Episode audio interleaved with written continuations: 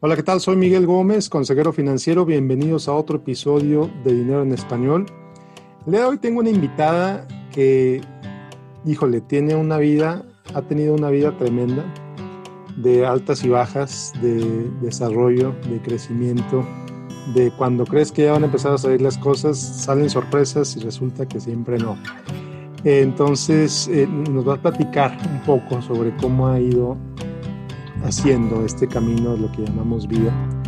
El tema del episodio de hoy es resiliencia y, amor propio. Resiliencia y amor propio, algo que a mucha gente le falta, algo que mucha gente no se ha visto obligada a utilizar porque pues quizá lleva una vida muy cómoda. Entonces la vida te pone pruebas y tú decides qué va a hacer con esas pruebas. La invitada de hoy pues ha decidido enfrentarlas, ha decidido sobrellevarlas, ha decidido pues sacar lo mejor de ella misma para seguir adelante. Estoy hablando con Polinaria López, Poli López, Poli es polímata, es muchas cosas, ya nos platicará. Bienvenida Poli. Muchas gracias Miguel, gracias por invitarme. Encantado. Eh, ¿Dónde estás Poli? ¿Dónde vives? Vivo en Atlixco, Puebla. ¿Dónde es Atlixco, Puebla? Estamos viviendo en la ciudad de Puebla. Okay. Y estamos viviendo en un pueblo mágico. Atlixco se le llama, se le denomina Atlixco de las Flores. Ok. ¿Y está lejos de la capital de Puebla? ¿Está cerca? A 20 minutos en, ah, automóvil, 20 minutos de la ciudad de Puebla. Estoy cerca y estoy en Flores, en el mejor clima del mundo. Así le llaman. clima. Qué gusto, qué gusto. ¿Y, qué, haces en Atlisco? Eh, soy masajista, esa es mi labor principal, pero en general, como bien lo decías, soy polímata, eh, doy masajes, me dedico a, las ventas. Eh, he trabajado desde en una Sofom, vendiendo calzado deportivo, en, en, una agencia funeraria, He trabajado en varios sectores distintos que tienen que ver con las ventas y eso me da un panorama de conocer a la, gente. Soy bastante observadora, me fijo mucho en, cuestiones, me hago muchas preguntas, eh, cómo voy a vivir en cinco años, en diez años, tal persona está viviendo así, eh, pues aprender cosas, ¿no? ¿Por qué eh, tienen los resultados que tienen? Eh, por qué viven como viven. Eh, preparé algo para esta presentación eh, que dice, la vida tiene que ver con el dinero. Para toda adversidad, amor propio. Esto es igual a resiliencia. El amor propio en relación con el dinero consiste en no aceptar menos de lo que sabes que vales y mereces. la vida de todos todo el tiempo gira alrededor del dinero, pero a veces le damos más valor al dinero cuando en realidad es una herramienta.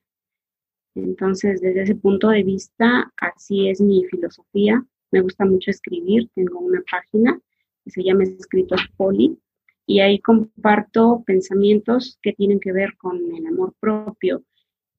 Se vale soñar, se vale sentir, se vale sufrir, incluso se vale tener miedo, pero también se vale aceptarlo, abrazar las situaciones que nos presenta la vida y echar para adelante, ¿no? Se vale decir en un momento me siento mal, pero esto va a pasar, porque todo pasa, lo escribo en mis escritos, en la vida todo es pasajero, ¿no? La vida es pasajera, los problemas, las alegrías, todo es pasajero, lo bueno y lo malo.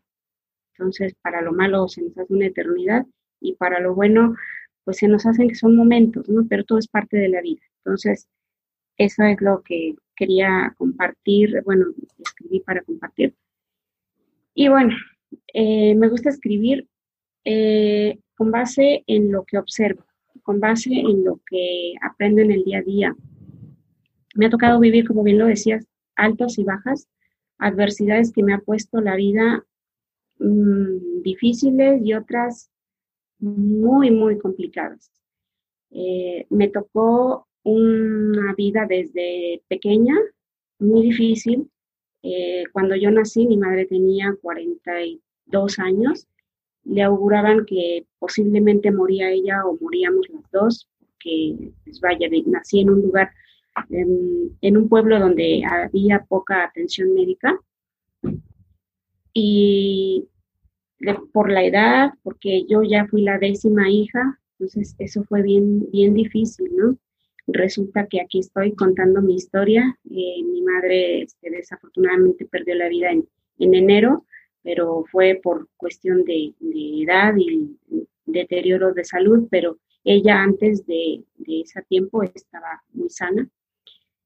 Vengo de una familia que puedo presumir eh, que es muy, sana, no padecemos cáncer, diabetes, eh, enfermedades crónico-degenerativas. Somos una familia este, sana, a, Dios gracias, afortunadamente. Eso creo que hoy en día mm, pocas veces se valora y cuando se tiene, pues no se cuida. Algo que hago con lo de los masajes es, aparte de masajear a la gente consentirla, es de invitarla a que se cuiden, les comento a mis pacientes y o amistades que nos procuramos de todo, de ropa, de comida, de techo, de buen carro, de buenas cosas, mm, pagar deudas, eh, apoyar a los demás, pero y nosotros siempre dejamos, o la mayoría de las veces, dejamos a nuestra persona al final. Y nos preocupamos por la pareja, por los hijos, y finalmente la pareja puede estar hoy contigo y mañana no, que no sabemos. Los hijos son prestados, los hijos hoy están contigo y crecen y agarran sus vidas como nosotras, nosotros lo hicimos. Entonces, desde ese punto de vista, hablo mucho del amor propio, del bienestar, de que todo empieza con nosotros. Nosotros somos el origen y el punto de partida, todos y cada uno de nosotros. Y como muestra, basta ver que si morimos nos van a llorar, nos van a sufrir, las personas que nos aman van a sufrir. Entonces, desde ese punto de vista, creo que todos, todos, lo primero que tendríamos que pensar para salir adelante de cualquier adversidad sería tener ese amor propio, tener la conciencia de nuestra valía. Todos somos muy valiosos, todos somos muy importantes, pero no siempre tomamos esa importancia en nuestras manos y, la tomamos. Algo que me llama mucho la atención es que eh, hay mujeres y hombres muy guapos, muy ricos, gente eh, con, mucho este, dinero, poder, no sé, y que de repente ves que, los golpearon o que los trataron mal o que fueron víctimas de, de vicios, ¿no? Entonces, siento yo que eso es por falta de amor propio. Siento que ese vacío es porque no tienes amor propio, es decir, espiritualidad, llenura, amor a ti, cuidados a ti mismo.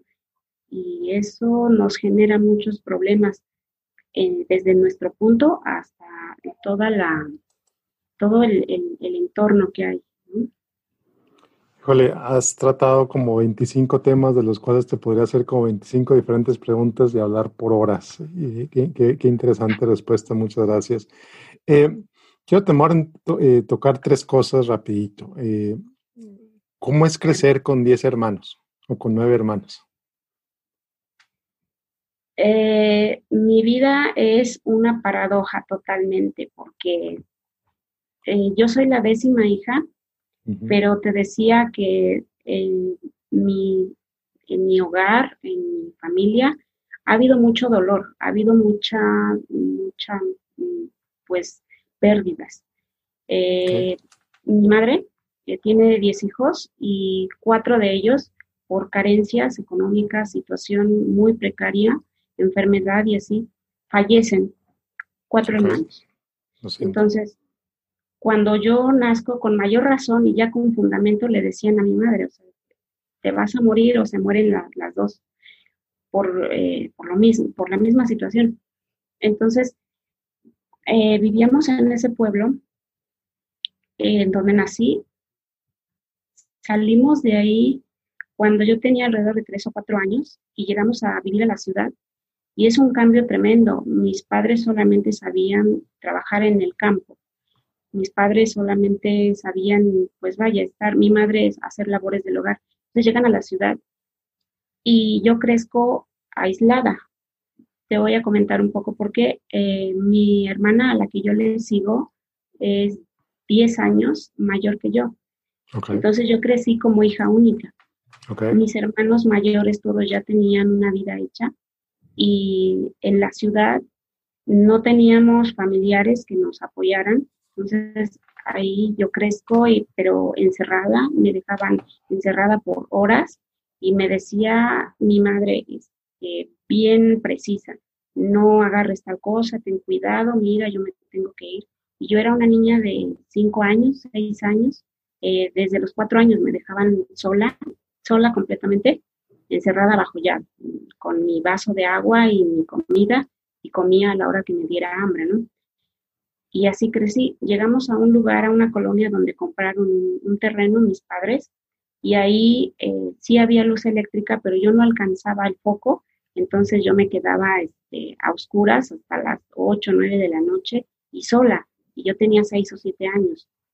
Todo eso, afortunadamente, ahora lo puedo decir así, eh, me ha hecho fuerte, me ha hecho librar las batallas que me ha presentado la vida.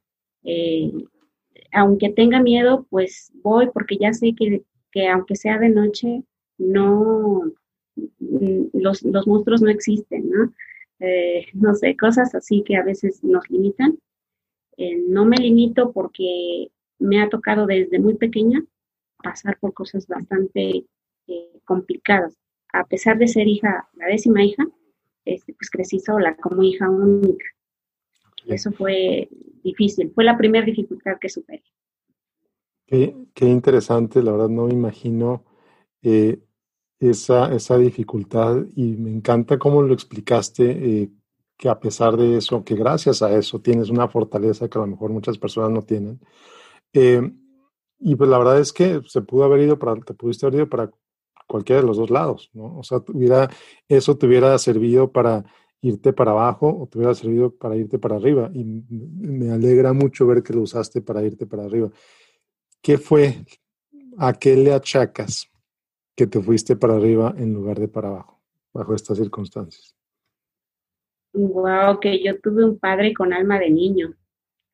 Esa es mi mayor eh, fortaleza, mi mayor, ¿cómo te diré? Mi raíz. Eh, mi padre era este, de origen muy humilde.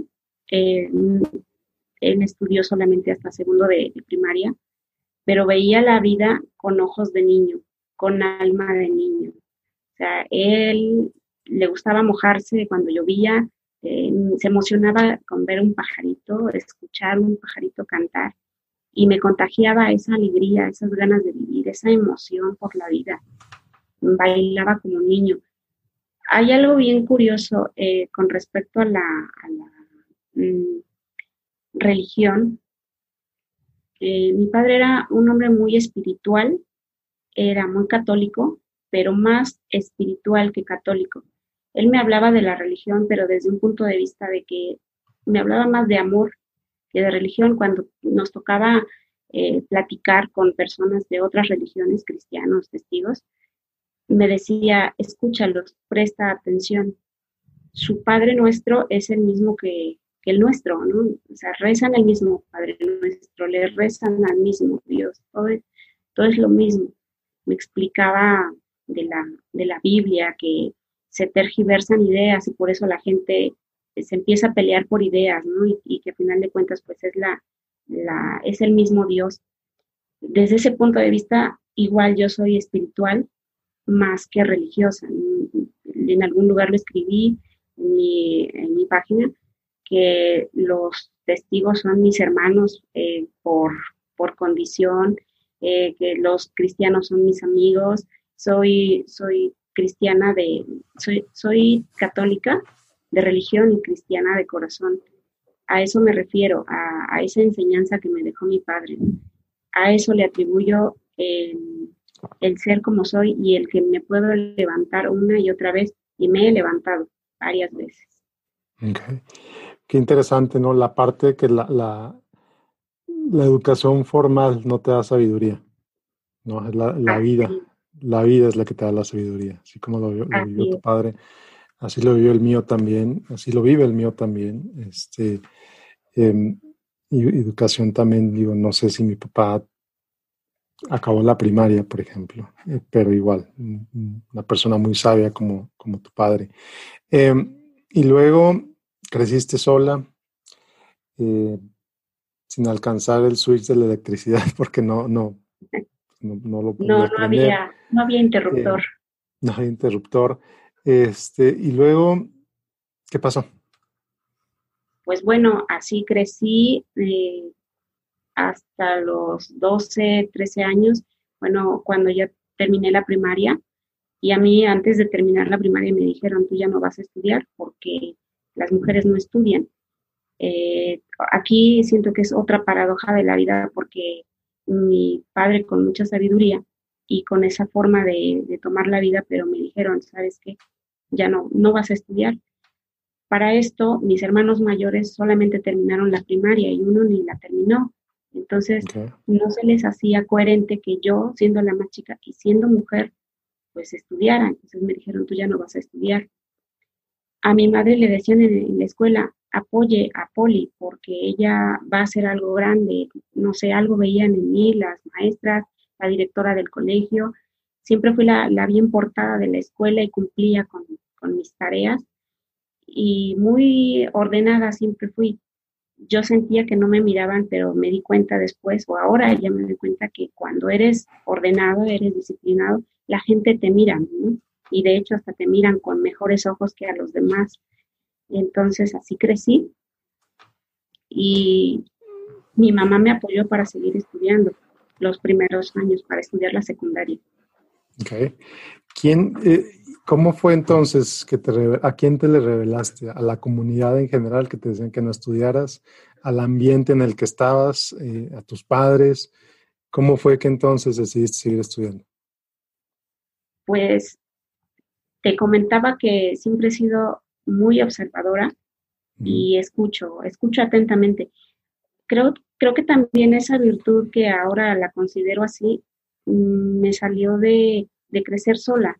Al crecer sola, pues, ¿qué haces? Estás contigo mismo, quieras o no, te gusta, ¿no? Y aprendes a observar. Como crezco en una, eh, en un medio donde te tienes que callar como mujer tú tienes que obedecer. Entonces, me meto en mis ideas, en mi mundo, y me ponía a ver programas y escuchaba gente y decía, ¿por qué ellos estudian y yo no? ¿Por qué ella, ellas que también son niñas, mis compañeras, por qué ellas sí y yo no?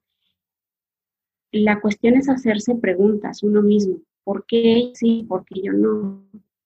Eh, porque soy mujer, pero eso no era una razón suficiente hay algo que también eh, yo creo que eso lo traigo en el ADN, el revelarme, el cuestionarme, porque yo soy diestra, pero eh, quería ser zurda. Quería eh, agarrar y escribir con, la mano izquierda y, mi madre me dijo, no, no puedes escribir con la mano izquierda porque este, son, todo lo vas a andar haciendo al revés, vas a ser al revésada, me decía. Este, no, escribe con la derecha. Y yo dije, ah, pues ok, pues es, mi mamá y ella dice que con la derecha, pues escribamos con la derecha. Pero yo a escondidas escribía con la mano izquierda y ahora resulta que soy ambidiestra.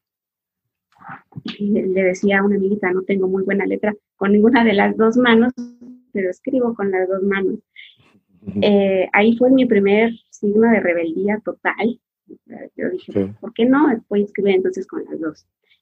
Después, decir, sí voy a estudiar, eh, convencieron a mi mamá, bueno, eso me ayudaron otras personas a convencerla para que yo estudiara, estudié.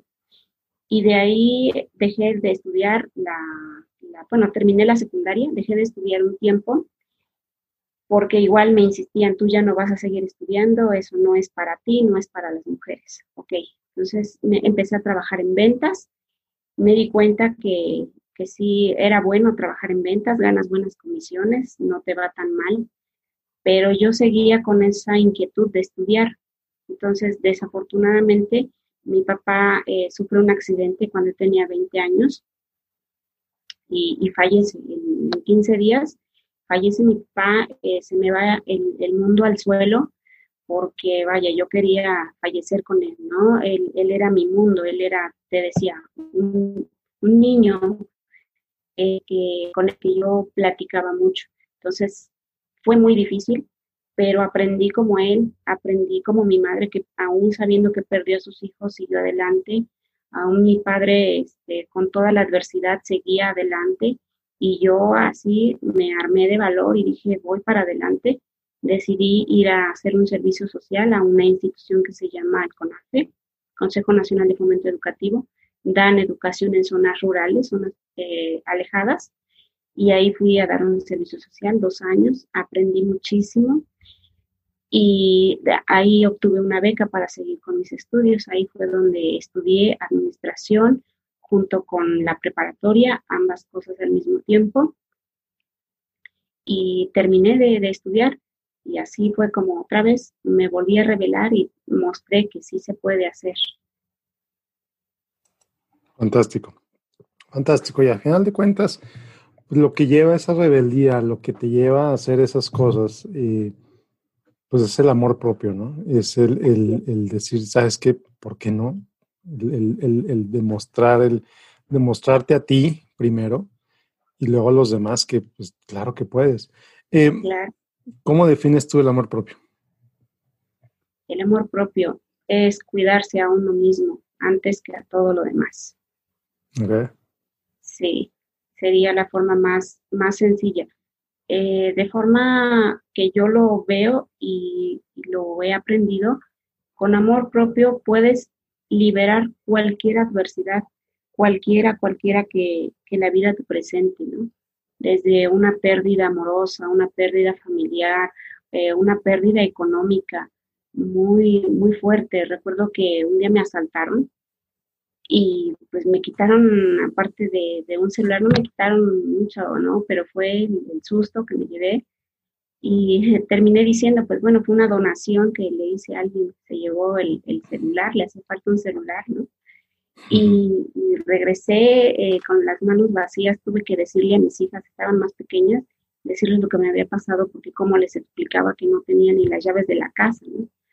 Y, bueno, pues este, fue eh, algo que igual dije, no tengo ahorita el, recurso que, tenía, pues sí, cuando te desfalcan de algo, se complica la situación que tengas, pero yo le dije a mis hijas, este, me, quitaron la, bolsa, me asaltaron, pero estoy bien, yo les dije, estoy bien y vamos a estar bien y vamos a salir adelante, no hay problema.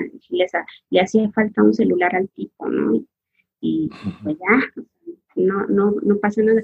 Pero otra vez es eso, el amor propio antes que todo, para que puedas salir es la, la resiliencia nace de quererte a ti y de que sepas que lo más importante es tu salud, tu vida, tu estabilidad emocional y a partir de eso puedes hacer todo así no tengas nada, porque esa es la otra parte de mi vida de que me separé y yo no tenía nada, dormí en el piso con mis hijas y no tenía nada, nada, nada.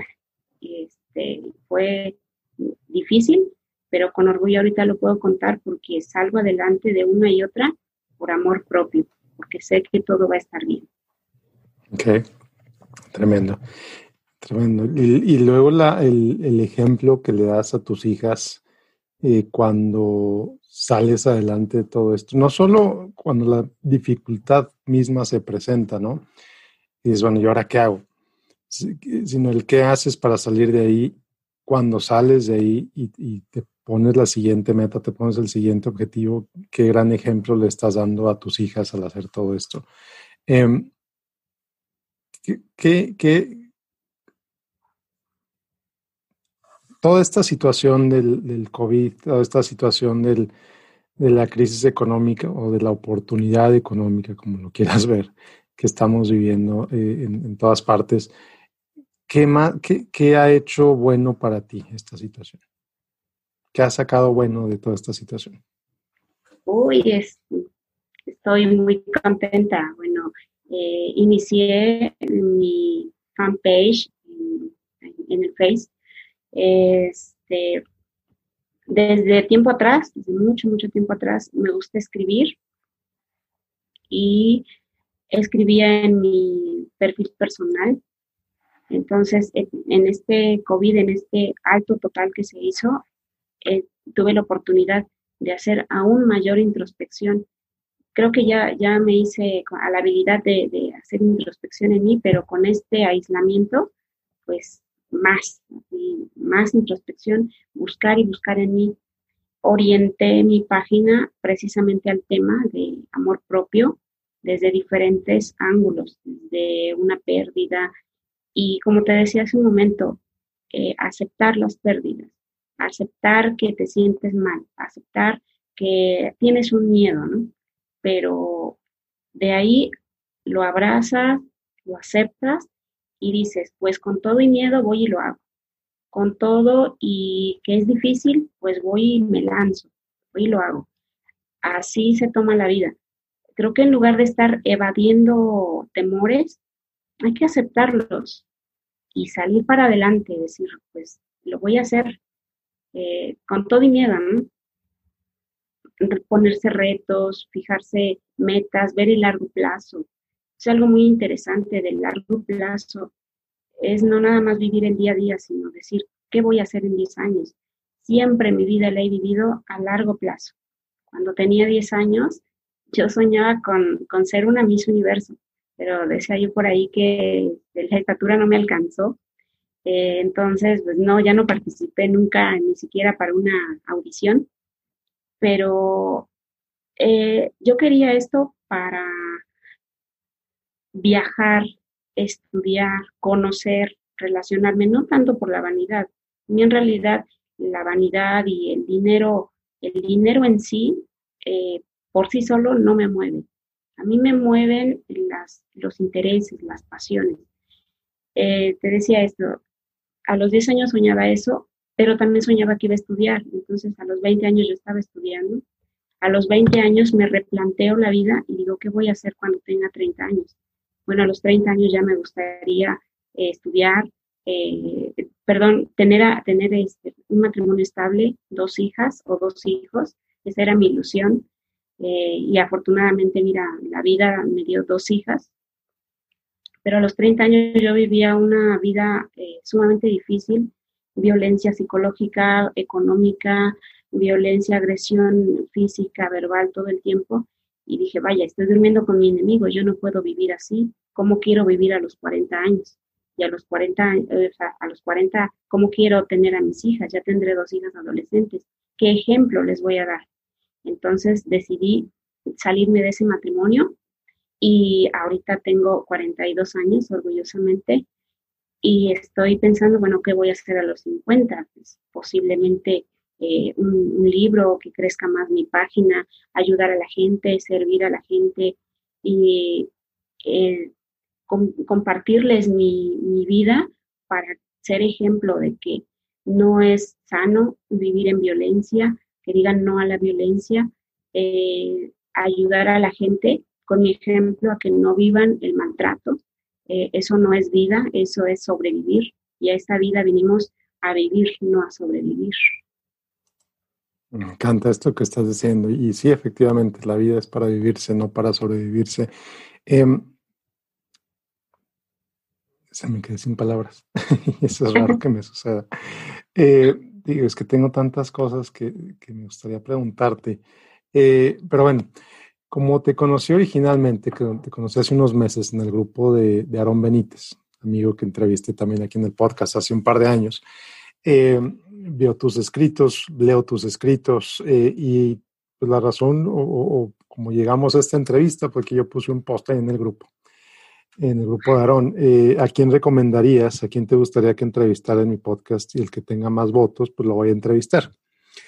Y resulta que tú fuiste, después de como 20, después de que como 20 propusieran otras personas, tú fuiste la primera en proponerte a ti.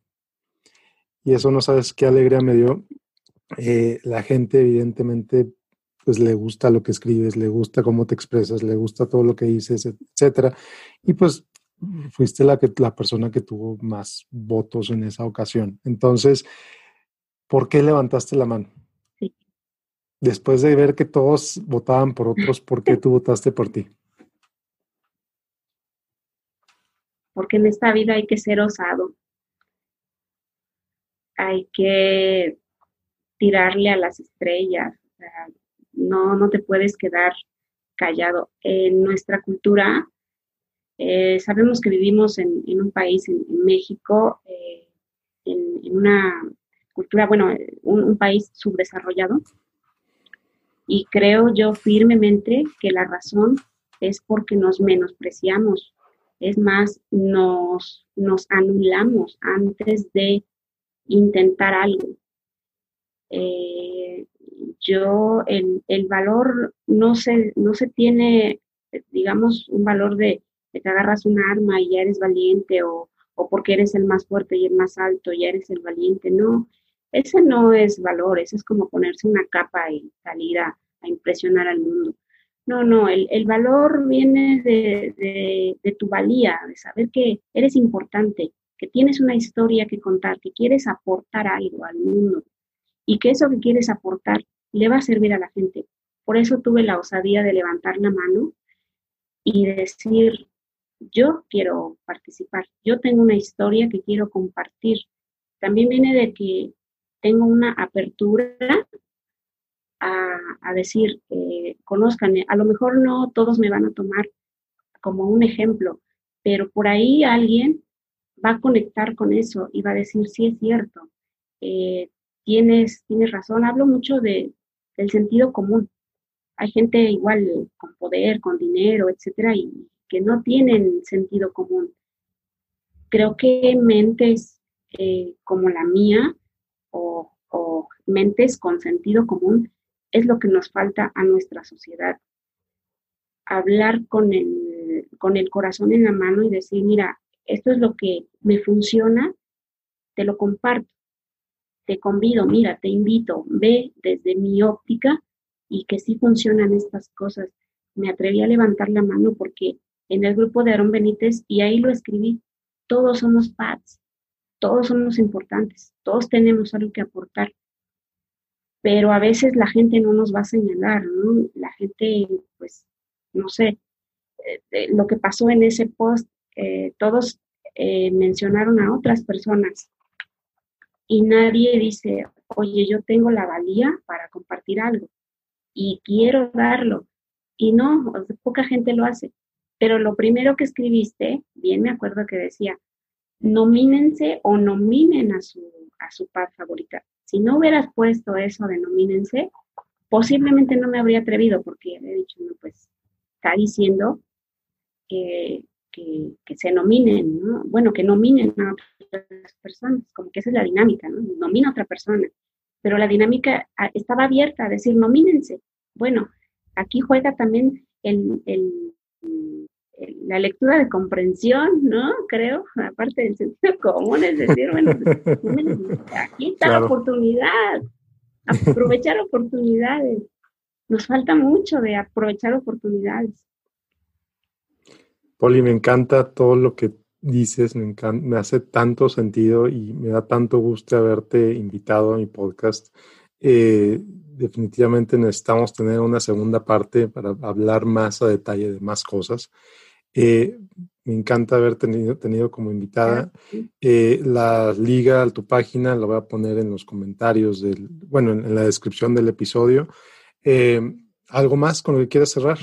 Muchas gracias.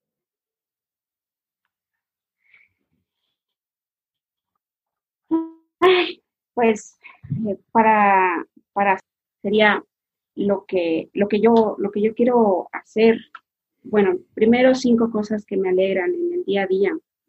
Amar, pensar, soñar, saber que puedo ayudar a la gente y escribir. Eh, los planes que tengo es seguir escribiendo, viajar y ayudar a víctimas de maltrato. En un futuro, pues posiblemente escribir un libro y cuando gustes, Miguel, aquí estamos en contacto, en comunicación.